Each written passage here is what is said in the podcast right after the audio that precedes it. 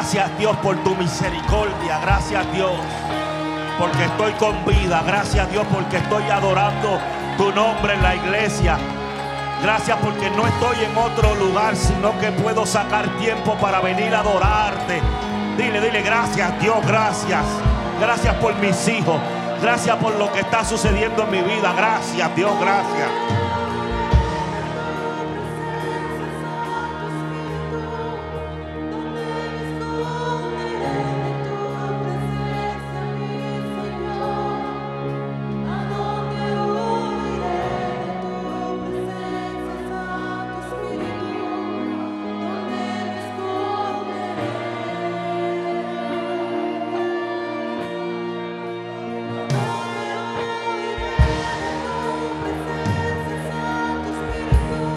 Ha metido el Espíritu Santo de una manera impresionante.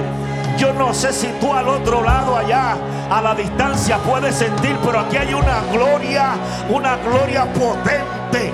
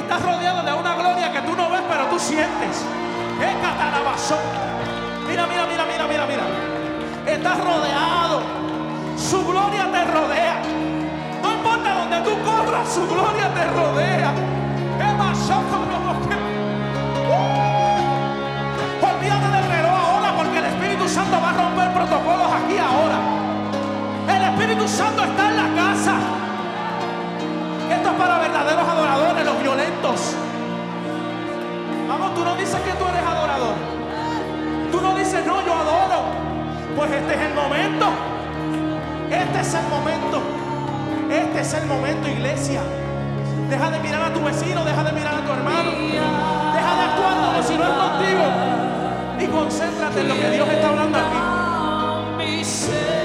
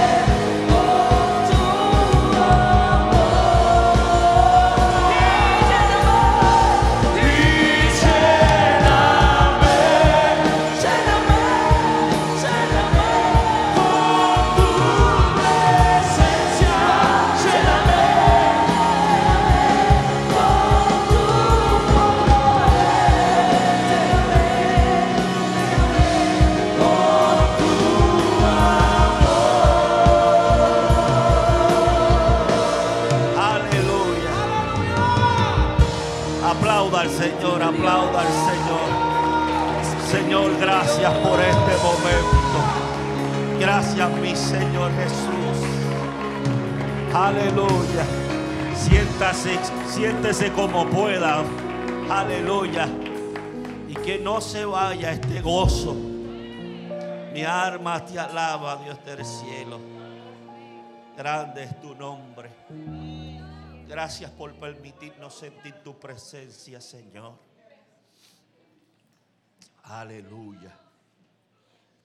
Este martes continuamos con los estudios bíblicos. Hay una asignación Busque toda la información que usted pueda sobre el antiguo pacto y el nuevo pacto. Pero tenga cuidado, porque a la hora de los escritores escribir un comentario en internet, cualquiera puede escribir lo que sea.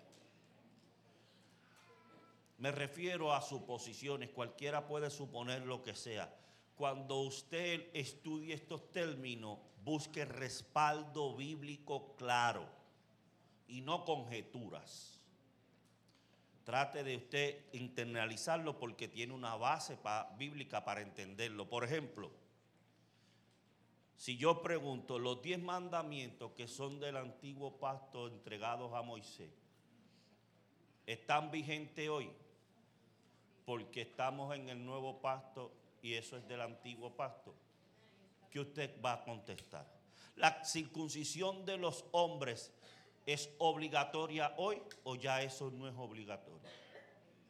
Así que le dejo esa asignación. Vamos a estudiar el antiguo pacto y el nuevo pacto. Venga el martes, no se lo pierda porque esta clase va a estar bien interesante. Quisiera hoy predicar bajo el tema, aún estoy de pie.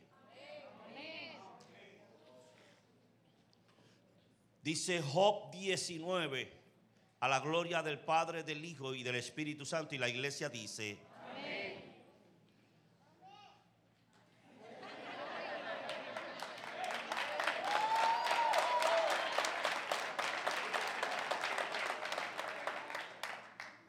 Qué rico.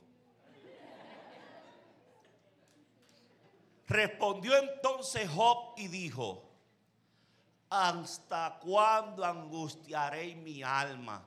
Y me moleréis con palabras? ¿Las palabras pueden moler a una persona? Ya me habéis vituperado diez veces. ¿No os avergonzáis de injuriarme? Aun siendo verdad que yo haya errado, ¿sobre mí recaería mi error?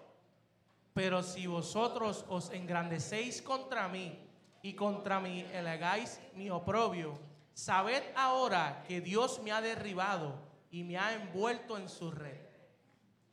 Cuando yo leo esto, imagino a Job en el piso. Imagino a Job gritando, por favor, deténganse ya. Ya no me digan más nada. Yo sé todo lo que ustedes puedan estar diciendo. Yo sé que esto no se entiende. Pero deténganse. Hay un refrán que dicen por ahí, dándole patal caído.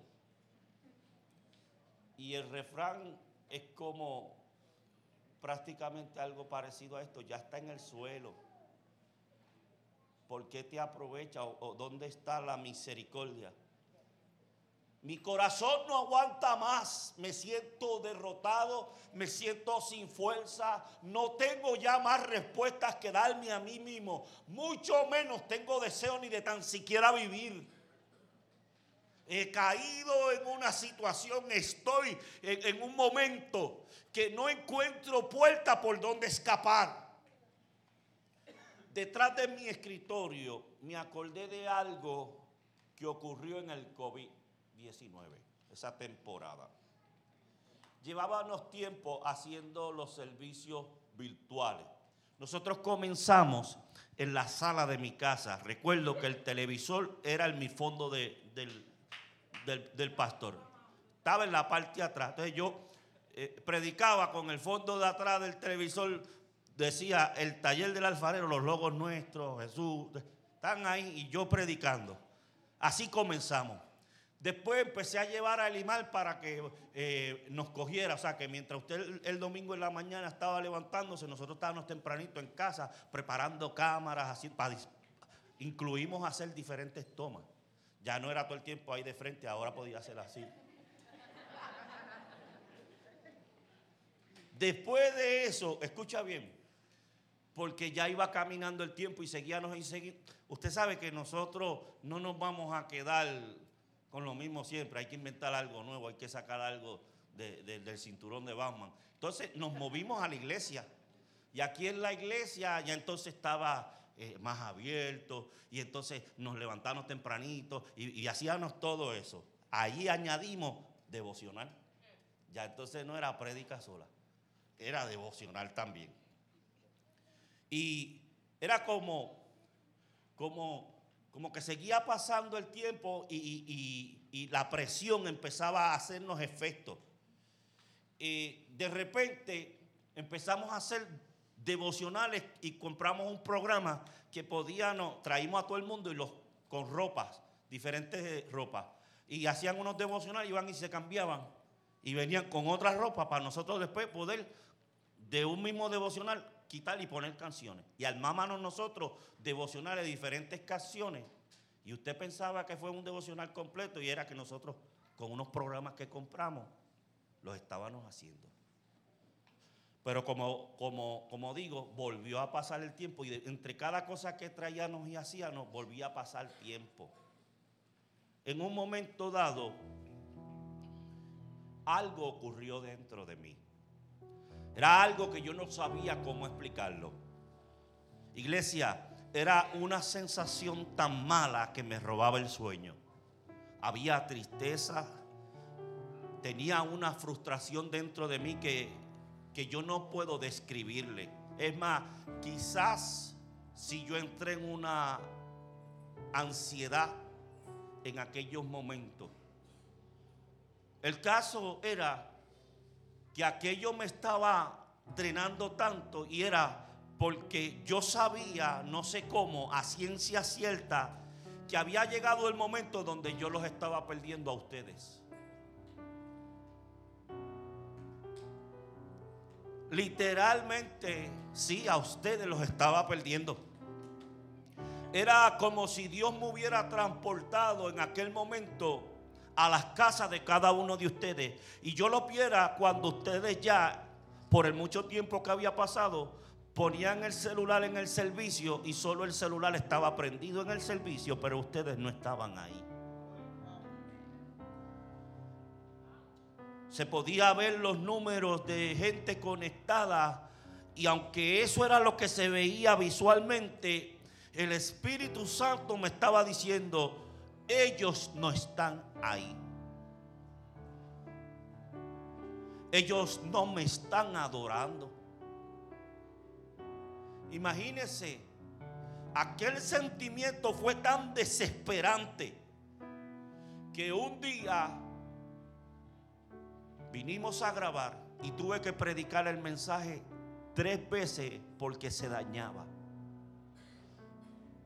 Un mensaje de 40 minutos, 45 minutos, imagínense predicarlo tres veces corrida. Recuerdo que a la segunda vez, cuando pasó otra cosa más, paré de predicar. Los muchachos ni estaban pendientes. Miraron cuando, cuando vieron que no hubo nadie hablando. Hice esto. Y empecé a llorar. Estaba tan desesperado. Sentía que la iglesia, otra vez el mundo, estaba avanzando terreno en cada corazón de ustedes. Ya se había convertido en el domingo de levantarse tarde o levantarse para no hacer nada sin ningún tipo de afán. Eh, qué bueno que no tenemos que hacer nada. Quizás el servicio estaba prendido, pero más importante era una conversación que estábamos teniendo. Mientras allí estaba el pastor predicando, haciendo un esfuerzo con un grupo de gente. Recuerdo que en uno de esos servicios que grabamos, todos los que estábamos aquí, todos teníamos COVID.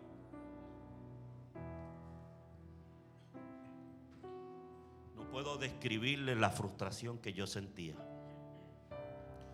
Sentía pánico. Una cosa es miedo, otra cosa es pánico. Cada uno de ustedes ha costado mucho sacrificio y mucho esfuerzo. Cada servicio que se da cuesta mucho sacrificio y cuesta mucho esfuerzo. La impotencia, el miedo. Escuche bien las voces de tantas iglesias que habían cerrado. Es más, ustedes son testigos. La iglesia que tenemos aquí al lado, del del COVID, no ha vuelto a abrir.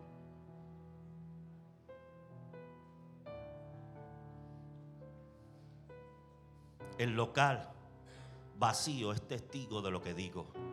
¿Sabes que un día ese pastor cuando veía que nosotros seguíamos alquilando locales y volvíamos y alquilábamos otros locales y veía que rompíamos y él mientras venía durante el día a trabajar, a trabajar ahí, encontraba que estaba el pastor con un grupito siempre trabajando, siempre haciendo actividades, íbamos, actividades venían. Un día me dijo, ¿puedo pasar a ver qué estás haciendo? Y cuando entró, porque él se recordaba de lo que había antes, al ver que la iglesia se había abierto y al ver que, estaba todo tan lindo, de su boca salió esta expresión. Nosotros tenemos que aprender a orar como oran los latinos. También cuando él se fue me eché a llorar. ¿Sabe lo que, lo que un pastor decir eso? No, no imagino cómo estará ese pastor ahí cada domingo que la iglesia está cerrada.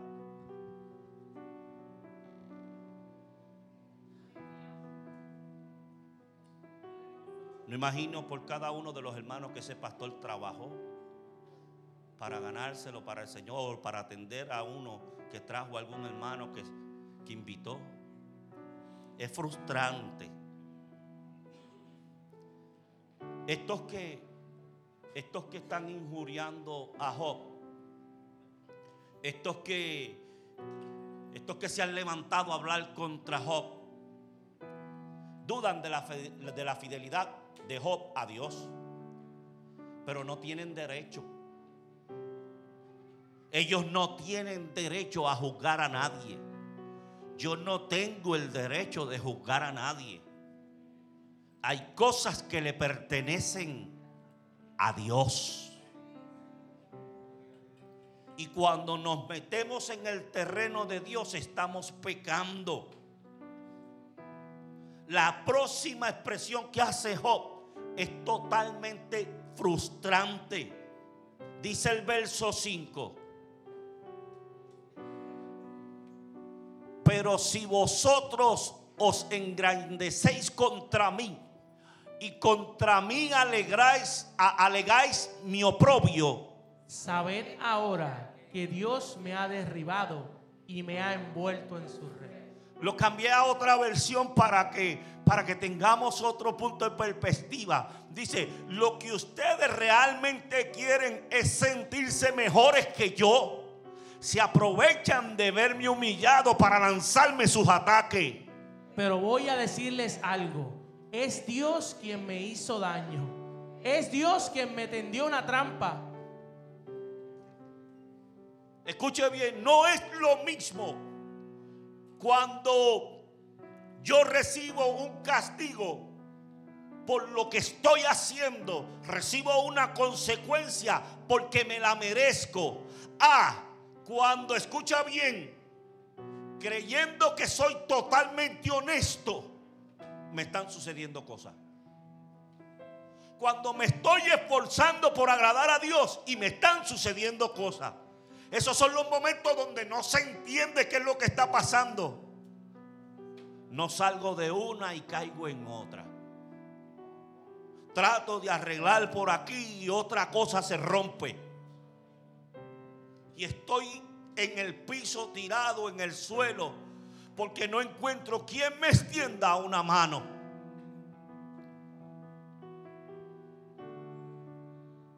Son las ocasiones que nos destrozan de incertidumbre y nos preguntamos, ¿acaso estaré pecando?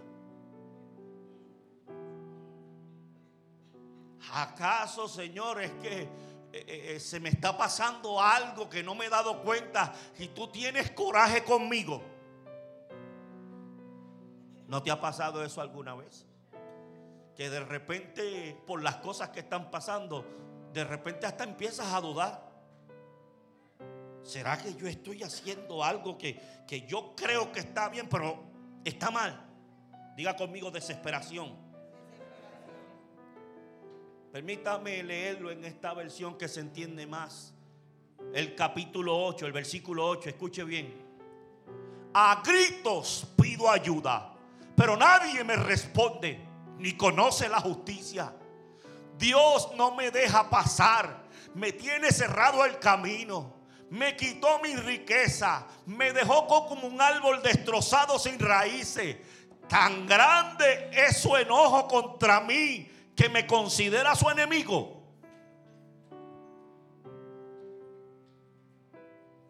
En momentos difíciles yo he llegado a reaccionar así. He llegado a cuestionarme yo mismo. Y Dios guarda silencio. He llegado a gritarle He llegado a encerrarme en un lugar para, para que nadie me escuche lo que voy a decirle a Dios porque voy a tener una conversación con Él de tú a tú. Aseguro que, que no haya nadie en la casa. Aseguro que todas las puertas tengan seguro. Me encierro en el cuarto que entiendo que menos ruido se va a oír afuera. Y ahí le grito. Le he gritado. He tratado de decirle supuestamente mis, mis cualidades buenas, como si yo me mereciera algún favor, alguna gracia, o como si no mereciera pasar por la vida por problemas y situaciones. Allí está Job, escuche bien, y diciendo, tan grande es tu enojo contra mí que no me consideras ya tu amigo me ataca como un ejército, me tiene completamente rodeado. Dios ha hecho que me abandonen mis amigos y mis hermanos. También ha hecho que me olviden mis parientes y conocidos. Los que antes comían en mi mesa, hoy me ven como a un extraño. Aún las jóvenes que me servían ahora dicen que no me conocen. Next. Los que antes comían en mi mesa, hoy me ven como un extraño. Aún las jóvenes que me servían ahora dicen que no me conocen. Pido que mis esclavos me sirvan y no con ruego me atienden. Y ni con ruegos me atienden. Tengo tan mal aliento que nadie en la casa me aguanta. Todos mis amigos y seres queridos se han puesto en mi contra. Hasta los niños se burlan de mí. La piel se me pega a los huesos. Estoy a un paso de la muerte. Esta es la expresión de alguien que prácticamente anhela que ya Dios se lo lleve porque no entiende. Permítame decirte unas cuantas verdades. Escucha bien, déjame hacer un paréntesis. La vida no es justa. Eso es una verdad. La vida es corta. Eso es una verdad. Es una verdad que envejeces. Escucha bien, tú estás envejeciendo. Es una verdad que no lograrás hacer todas las cosas que anhelas. Eso es una verdad. Un día comprenderás que invertiste tiempo en algunas cosas que no te llevaron a ningún lado. Y un día descubrirás que perdiste el tiempo miserablemente ahí. Que pusiste tanto esfuerzo y al final de cuentas no valió la pena. Pero sin embargo también descubrirás que todo ese esfuerzo que invertiste en aquello, hubieron otras cosas que a gritos te pedían que le pusieras tiempo y ahora, tristemente, ya no puedes hacer nada con ellas. Yo te diría que eso sería sabiduría. Poder lograr comprender a tiempo en qué cosa invierto tiempo y en qué cosas no. Imagínate esto. Un reportero que de repente, cuando Jesucristo va camino a Jerusalén, se para y le dice, sí Jesús, me permites hacerte unas preguntas, soy del canal 77. Y Jesús le dice, sí está bien, pregúntame, ¿qué deseas? Es que, escucha bien, me enteré que te quedan pocos días que te vas.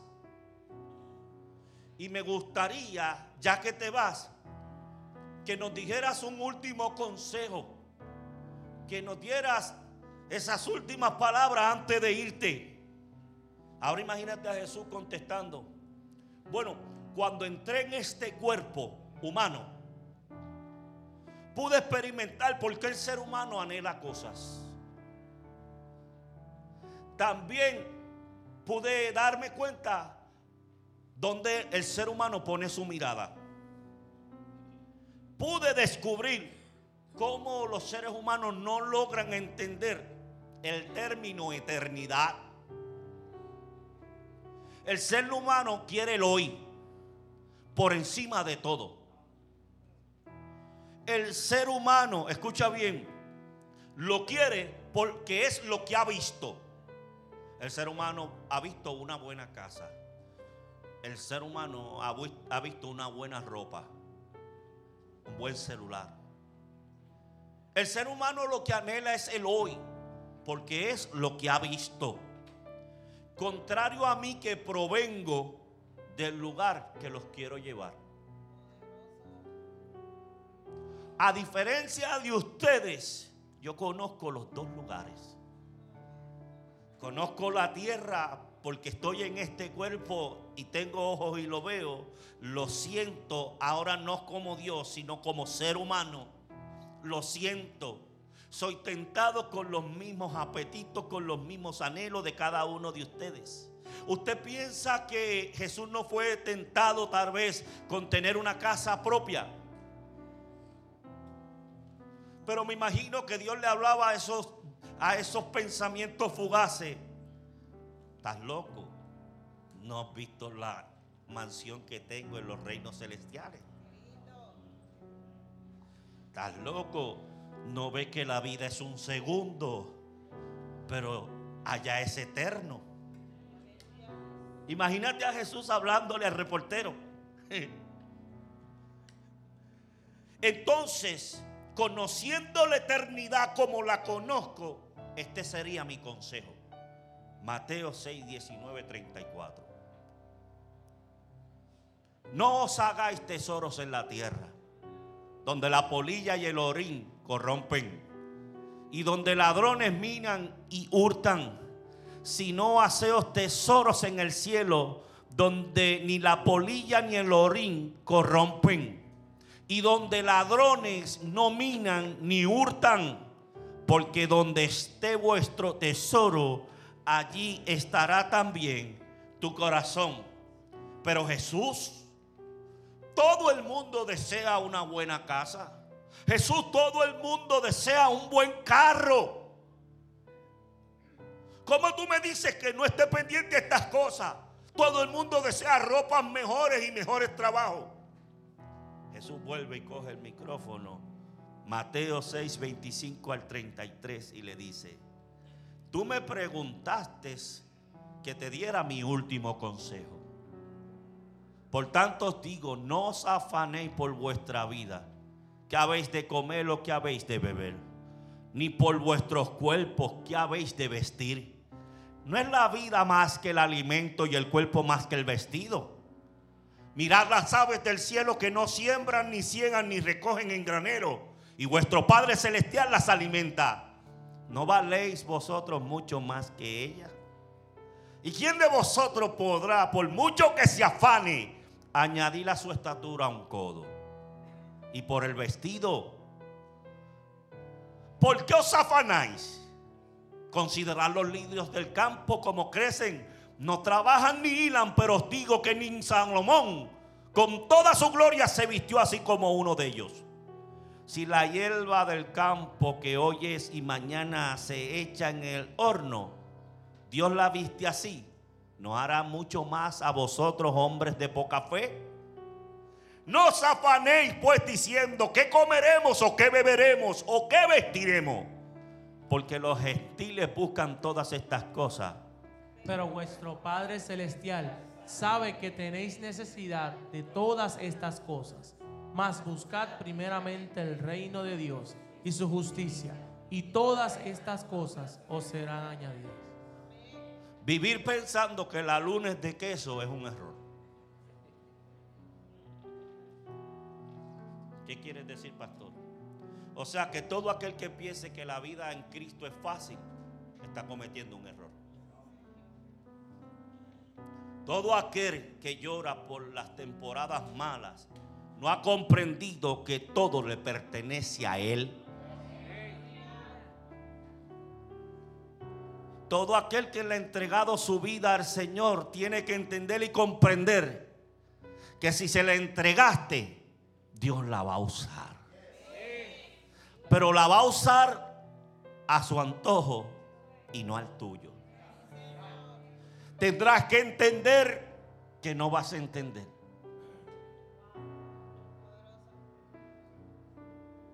Tendrás que rendirte. Tendrás que morir. Porque muerto le funcionas más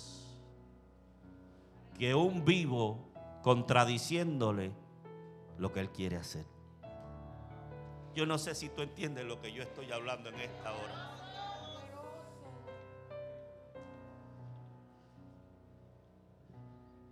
El suceso de Job nos muestra lo, vulnerable que somos los hombres. Job es un hombre rico, multimillonario, que el dinero no lo ha afectado porque nada ha cambiado su servicio al Señor. El dinero es un recurso, es una herramienta, pero el que lo da es mi todo, es mi Señor. está sufriendo tantas cosas que aparentemente no tienen sentido. Nos muestra que Dios está por encima de todo. Esta es la verdad. Que Dios nos bendice sin merecerlo. Esta es la verdad. La verdad es que Dios te ha bendecido y tú no te lo mereces. La verdad es que a veces estás llorando cuando otro está mucho peor que tú. La verdad es que cuando no, te, no tienes lo que tú quieres, dejas de ver lo que Dios te ha dado hace tiempo.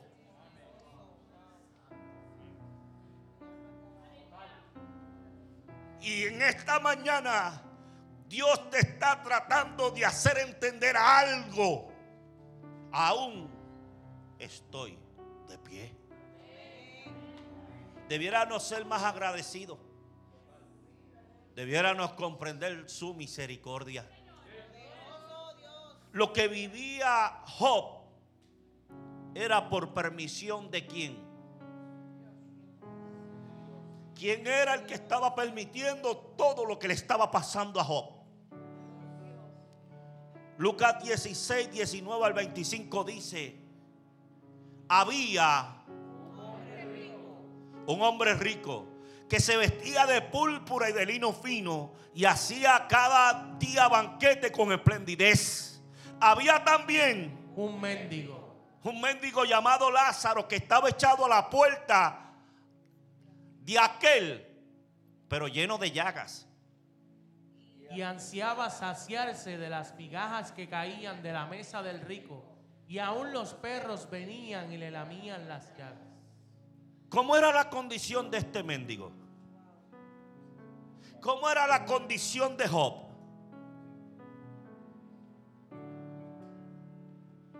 Aconteció que murió el mendigo y fue llevado por los ángeles al seno de Abraham. Y murió también el rico y fue, sepultado. Y en el Hades alzó sus ojos, estando en tormento, y vio de lejos a Abraham y a Lázaro en su seno, el mendigo.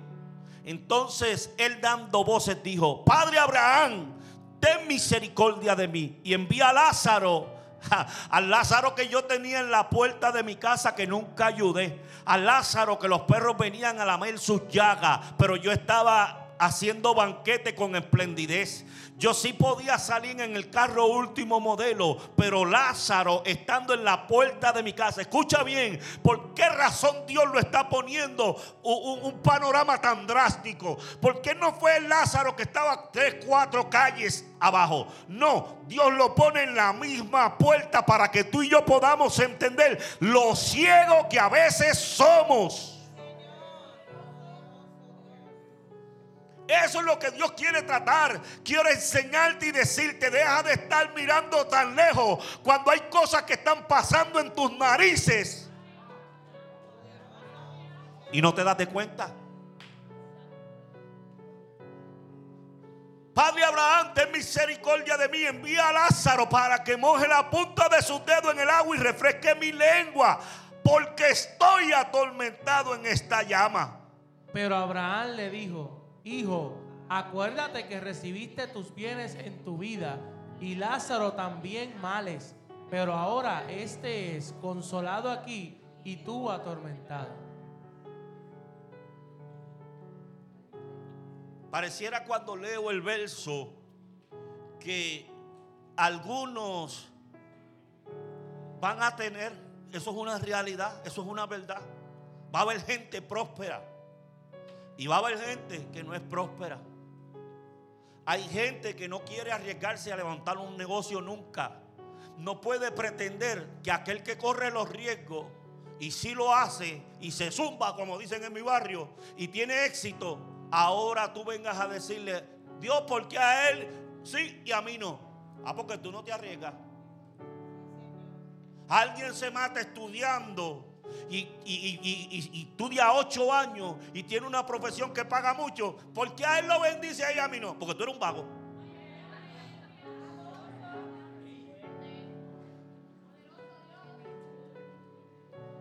Porque hay gente que lo que le gusta es el juez sacao.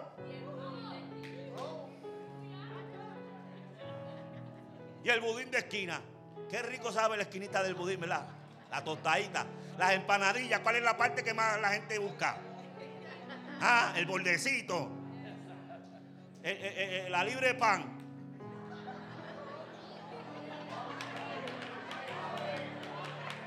¿Cuál es la parte que la gente pelea por la libre pan? La puntita, la puntita.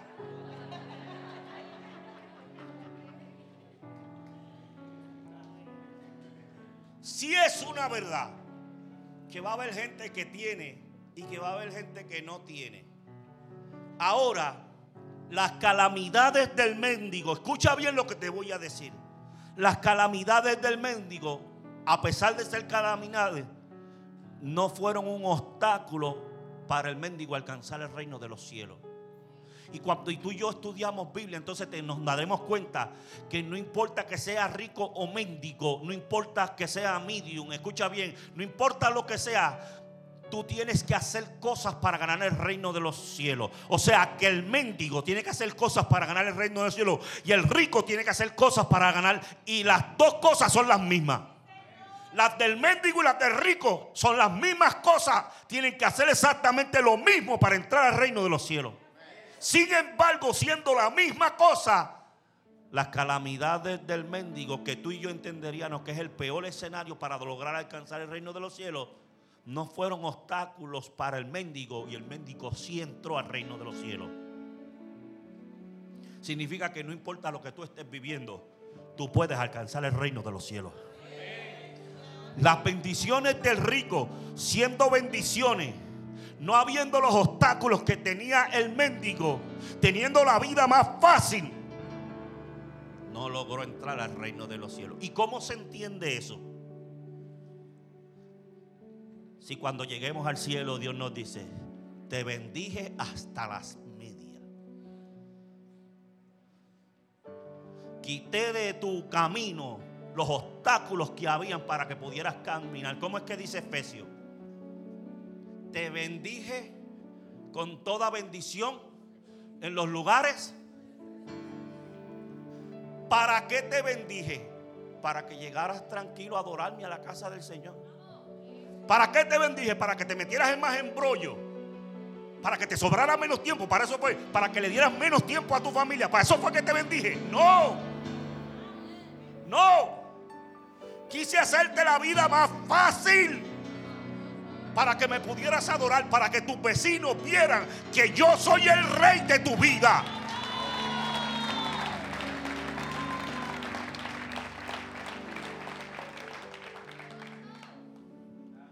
También te envié calamidades a ti, para que en medio de las calamidades no pusieras esa cara arrugada y te atrevieras a decirle a la gente, si estoy enfermo, pero adoro a Dios.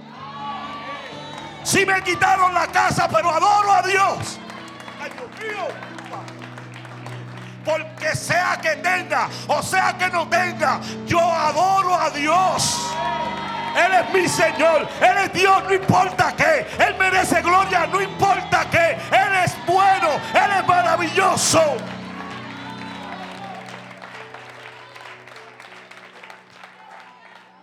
La gente va a decir, quizás, escucha bien.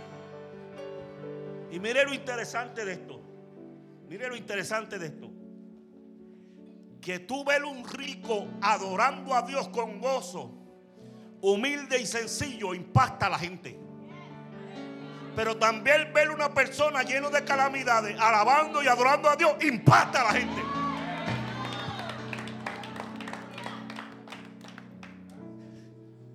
¿Sabe Dios usar los modelos que pone? Nos habla Dios por la palabra. Qué bueno es detenerse a escudriñar la palabra sin prisa. A pesar de todos los obstáculos, el mendigo pudo llegar. Y esta es la esencia de estos mensajes. Job está siendo acusado por unos amigos, pero él sabe que él ha sido fiel al Señor.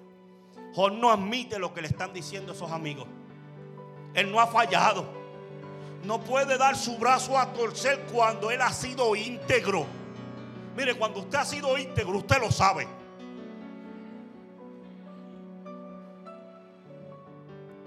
Taller, no permitas que nada entre a tu cabeza para desestabilizarte. Escucha lo que te estoy diciendo. Aun cuando venga el momento difícil, todos aquí pecamos. Todos. Y, y pecamos espectacularmente. Porque nosotros no somos de hacer porquería.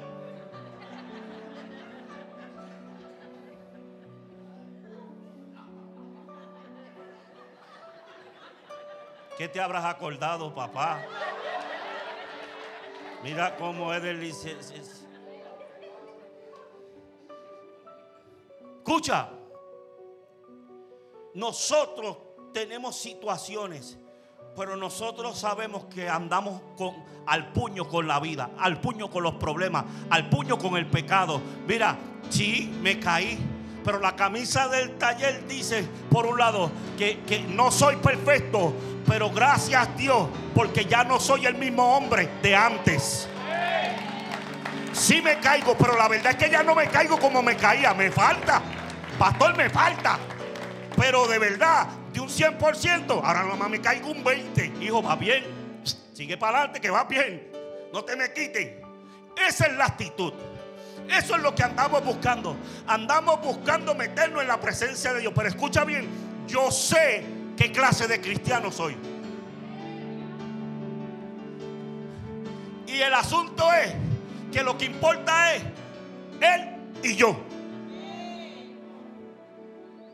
Yo sé, sé también lo que quiero y hacia dónde me quiero dirigir. Yo quiero llegar al cielo. Así que ando cuando alguien de afuera, por lo que sus ojos naturales están viendo, viene a usar su boquita hay casi un 99.9% de que se equivoque. Tú puedes ver a uno que grita mucho dentro de la iglesia y puedes ver uno que no grita mucho. Y si Dios abriera el lente, posiblemente te vas a llevar una sorpresa. Job sabe que él ha sido íntegro al Señor. Pero esta gente, al ver tanta calamidad en su vida, ellos dedujeron Diga conmigo, dedujeron. Deje de estar deduciendo en la vida de su hermano. Ellos dedujeron todo esto que le está pasando a Job. ¿Sabes por qué? Porque el tipo por fuera es una cosa, pero por dentro tiene un gato encerrado. Esto lo que pasa es que este está escocotado. Y lo que es una pantallita, una pantallita. Ahí de frente una pantallita. Y llega el punto que nosotros los seres humanos, yo no sé si es que nos armamos de valor, que nos atrevemos a confrontar a la gente. Por algo que ni tenemos la evidencia. Es más, y, si, te crees bien espiritual, le mete un par de lenguas por el lado antes de darle la palabra que le va a dar. Esa es la historia. Yo te voy a probar lo que yo te estoy diciendo. Yo te voy a probar lo que yo te estoy diciendo. Estos tres amigos que llegaron delante de la, de, la presencia de Job. Mire, el verso decía que hasta los familiares lo dejaron solo. Hermano, hermana, primo, todo el mundo lo dejó solo. Taller no permita que nada entre en tu cabeza a desestabilizarte ni a traumatizarte. Por otro lado, es importante lo que puede salir de nuestra boca en un medio de, en un momento difícil de alguien. Tú tienes que mirar lo que tú vas a hablar. Tú tienes que mirar lo que tú le vas a aconsejar a alguien. Tú, tú puedes verlo de afuera. Pero vengo a decirte que posiblemente tú no sabes qué es lo que Dios está haciendo. Es más, yo le digo a la gente, hasta para tú bendecir a una persona ahora. Yo le digo a la gente, porque hay veces que es Dios quien lo tiene metido en la crisis económica. Es Dios ni es el diablo, no es nadie, es Dios. Porque quiere enderezar la manera con que administra su finanza. Porque si coge chavo, lo bota. Y ahora Dios tratando de bregar con él en la finanza usted viene de presentado a sembrar donde Dios no te ha mandado a sembrar. Y lo que puede suceder es que entonces Dios te corte a ti también en lo que termina con él, ve. Hasta para eso es necesario estar conectado con el Señor. Iglesia, aprenda esto en esta hora. Tú no puedes vivir una vida desconectado de Dios. Esto no tiene que ver con que tú, escucha bien, no oras mucho, no lees mucho. Mira, tienes que tomar en serio esto. Tú tienes que andar caminando como que Dios es real y que escucha, que oye y que habla.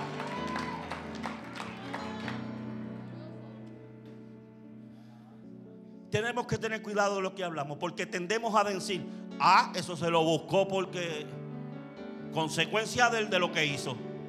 ¿Quién lo manda? ¿Quién lo manda? Y ya yo lo tenía chequeado. Bajaba comiendo en cuantos restaurantes. Ahora está en crisis. Ahora. Justicia de Dios. ¿Somos así o no somos así? No quiero invertir mucho tiempo en lo que estos muchachos hicieron, pero al menos le voy a poner algo de lo que ellos hablaron. Job 18 del 1 al 6 dice, uno de ellos se llamaba Bildad, respondió, hablemos menos y pensemos más entonces podremos convencerle. Está hablando a Job. Job cree que somos tontos. Escucha bien, eso es un abuso porque ahí hay tres contra uno. Job cree que somos tontos. Nos trata como si fuéramos, ¿cómo? Tan enojado está que él mismo se despedaza. Pero eso nada cambia. No cambia nada. La vida de los malvados es como la lámpara que se apaga. Es como la luz de una casa que de pronto deja de alumbrar. Dígame cómo están juzgando a Job ellos. Eso es un cantito. Si usted quiere, mire con detenimiento, váyase a Job, como estos amigos vinieron. Dios permite plasmar en la Biblia esta situación de Job para que analicemos el cómo ellos decidieron abordar el asunto. La conclusión que llegaron ya ellos los hallaron culpables. Y nota que nunca sabían exactamente qué fue lo que supuestamente Job estaba pecando. En todo el capítulo, ellos no pueden decir qué exactamente, porque no hay evidencia. ¿Sabe por qué no hay evidencia? Porque Job no estaba pecando.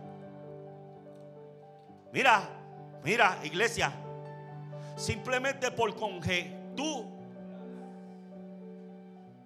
Simplemente porque ellos están deduciendo que toda la calamidad que le está pasando es porque le está pecando. Taller, es importante que entendamos que somos llamados, que, que somos llamados a no estar juzgando. Que no somos llamados a juzgar a Dios, a jugar a Dios. Que nos, nos toca dictaminar juicio debemos tener cuidado de adjudicar las cosas. A veces es Dios el que está detrás de todo. Yo termino. El verso 21 dice, oh vosotros mis amigos, tened compasión de mí, tened compasión de mí, porque la mano de Dios me ha tocado. Ni es el infierno, ni fue que yo pequé. Es la mano de Dios quien está detrás de todo esto. ¿Por qué me perseguís como Dios? Y ni aún de mi carne os saciáis. Quien dice ahora que mis palabras fuesen escritas? Job, si fueron escritas. Job, yo las estoy leyendo en el 2023. Quien diese que se escribiese en un libro? Job, yo lo estoy leyendo de un libro maravilloso. Job, tu dolor y tu problema ministra mi vida todavía hoy. Que con cincel de hierro y con plomo fuesen esculpidas en piedras para siempre. Yo sé que mi redentor vive y al fin se levantará sobre el polvo. Y después de desechar esta mi piel, en mi carne he de ver a Dios, al cual veré por mí mismo y mis ojos lo verán, y no otro aunque mi corazón desfallece dentro de mí. Métete conmigo en la película. Me llevan arrestado totalmente inocente. Totalmente inocente.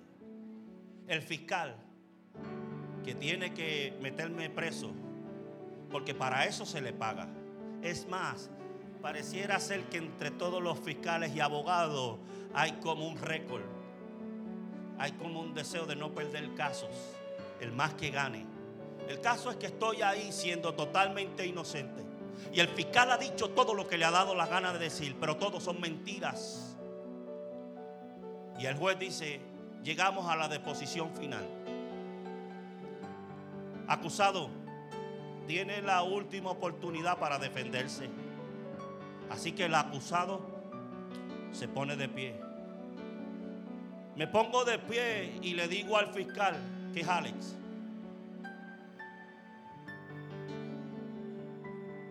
entiendo que me quieres meter preso, pero tú a mí no me conoces. Nunca estuviste cuando crié mis hijos. Tú no me conoces ni sabes cuántos amigos he ayudado. Antes de que yo siga con mi deposición, quiero decirte que soy totalmente inocente. ¿Habrá alguno que se pueda poner en mis zapatos? ¿O todos piensan que lo que hoy me ocurre a mí no le puede ocurrir a ustedes? Yo he sido bueno, fui un buen padre. Sí fui un buen hijo, no fui perfecto. Pero tengo a Dios en mi corazón. Y antes que a todos ustedes, a Él es quien no le quiero fallar. Si tú me has acusado, es más, me ofreciste un trato por medio del terror. Me dijiste que era mejor coger un, aceptar una culpabilidad, porque si no salía inocente, en vez de 10 años que me ofrecía, pasaría 50 años en la cárcel. Pero te tengo noticia fiscal. Si tengo que entrar a la cárcel, voy a entrar siendo inocente. El mundo sabrá y mi conciencia sabrá que nunca nadie me puede acusar de algo que yo no soy. Allí está Job defendiendo su causa ante sus amigos. Y un día entrarás al tribunal de Cristo y allá aparecerá Jesús como abogado defensor, peleando por tu causa. Qué bueno que Dios está en el lugar correcto para defendernos. Allí está Job tratando de hablar con sus amigos y decirle, me han acusado y me han dicho de todo, pero yo soy inocente. Métete en la película. Y Job, sin más fuerza, dice, yo sé que mi redentor vive. No importa de aquí en adelante lo que vaya a suceder. Ya no voy a invertir más tiempo en defenderme. Ya no voy a invertir más tiempo. Yo sé que mi redentor vive.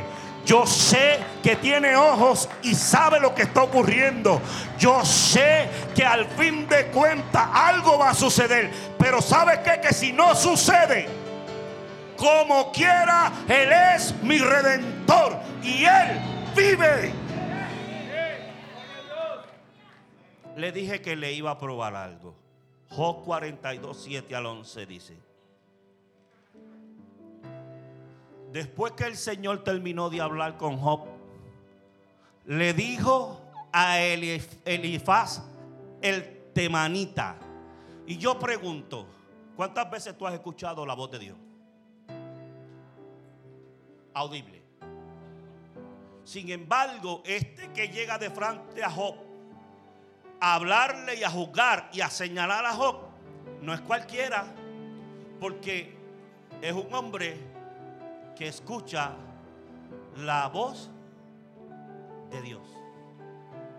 Mira cómo Dios le dice, estoy enojado contigo y con tus dos amigos, porque no hablaron con exactitud acerca de mí como lo hizo mi siervo Job. Así que tomen siete toros y siete carneros.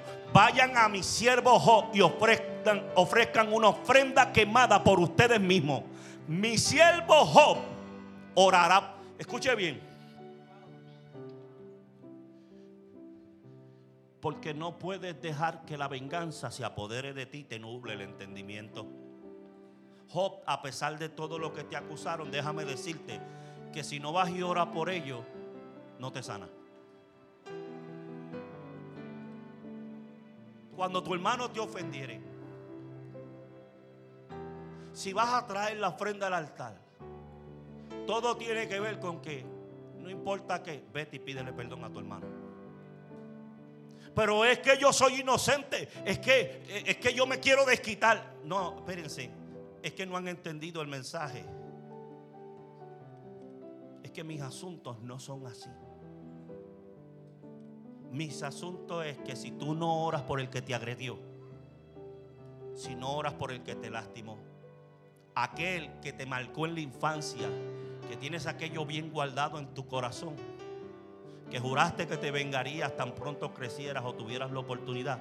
Vengo a decirte que Dios te está diciendo en esta hora tienes que orar por él. Job, no importa todo lo que ha pasado, te toca orar por él. Y cuando Job orara, y yo aceptaré la oración a favor de ustedes, No los trataré como se merecen, a pesar de no haber hablado de mí con exactitud, como lo hizo mi siervo Job. Así que Elifaz el temanita, Bildad el suita y Sofar el naamatita hicieron lo que el Señor les mandó y el Señor aceptó la oración de Job. Cuando Job oró por sus amigos, No fue hasta ese momento. ¿Sabe cuándo se produjo el cambio? Cuando oraste por el agresor. ¿Sabe cuándo es que va a ocurrir lo que va a ocurrir? La Biblia es impresionante. La, la Biblia nos desafía. La Biblia nos reta. La Biblia dice, no se ponga el sol sobre vuestro enojo. Jesús, al reportero que lo entrevistaba, y le decía, danos el último consejo. El último consejo que les doy, no hagáis tesoros en la tierra. No anden, no anden poniendo la mirada en las cosas que perecen.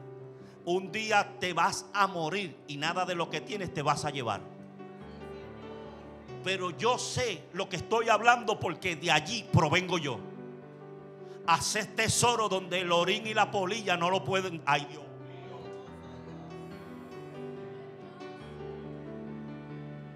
Cuando Job oró por sus amigos, el Señor le restauró su bienestar. Es más, el Señor le dio el doble de lo que antes tenía. entonces todos sus hermanos, hermanas y anteriores amigos vinieron y festejaron con él en su casa. Lo consolaron y lo alentaron por todas las pruebas que el Señor había enviado en su contra. Y cada uno de ellos le regaló dinero y un anillo de oro. ¿Dónde usted ve que Job le dijo cuando vinieron ahora todos los hermanos y los primos? ¡Ah!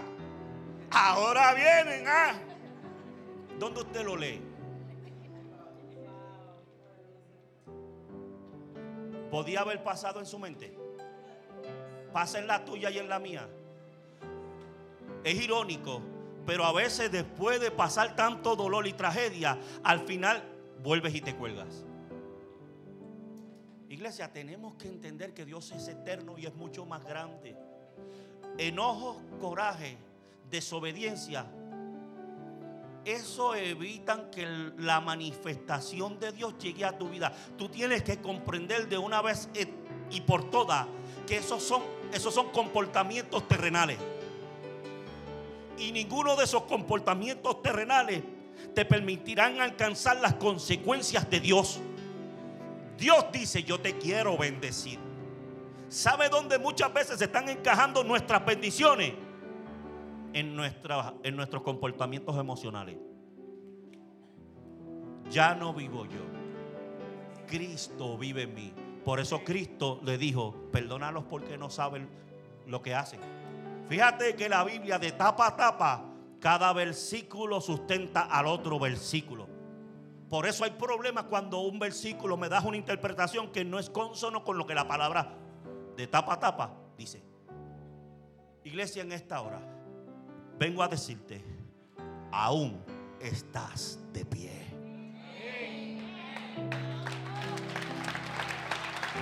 Ponte en pie en esta hora, dale un fuerte aplauso al Señor.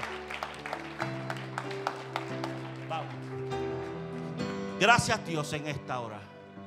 Si hay alguien que quiera aceptar a Cristo como su exclusivo Salvador, al Cristo que trabajó con Job, yo te invito a que pases aquí al frente. Yo quiero orar por ti. No te preocupes quién está mirando. Todos nosotros en algún momento pasamos. No nos importó quién estaba mirando. Lo importante es poder decirle a Dios, aquí estoy. Aquí estoy. Vente, vente, no lo dejes para más tarde. Es una invitación buena la que el pastor te está haciendo. El pastor te está diciendo, vente. No dejes que el mundo, los afanes, los problemas, las situaciones nublen lo que eres. Tú eres el Hijo de Dios. Padre, yo estoy aquí con mis problemas, mis situaciones, pero estoy de pie. Estoy aquí. Ven, recibe a Cristo. Ven, recibe a Cristo.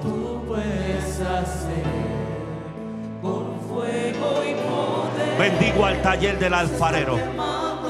Bendigo las visitas que están con nosotros. Bendigo a aquellos que se han conectado a la distancia. Aún estás de pie. Te han tirado con todo. Pero estás de pie. Han hecho escarnio de ti. Te señalaron, te acusaron, te oprimieron. Pero todavía sigues diciendo, mi redentor vive. Mi redentor está con poder y autoridad. Así que no estoy perdido.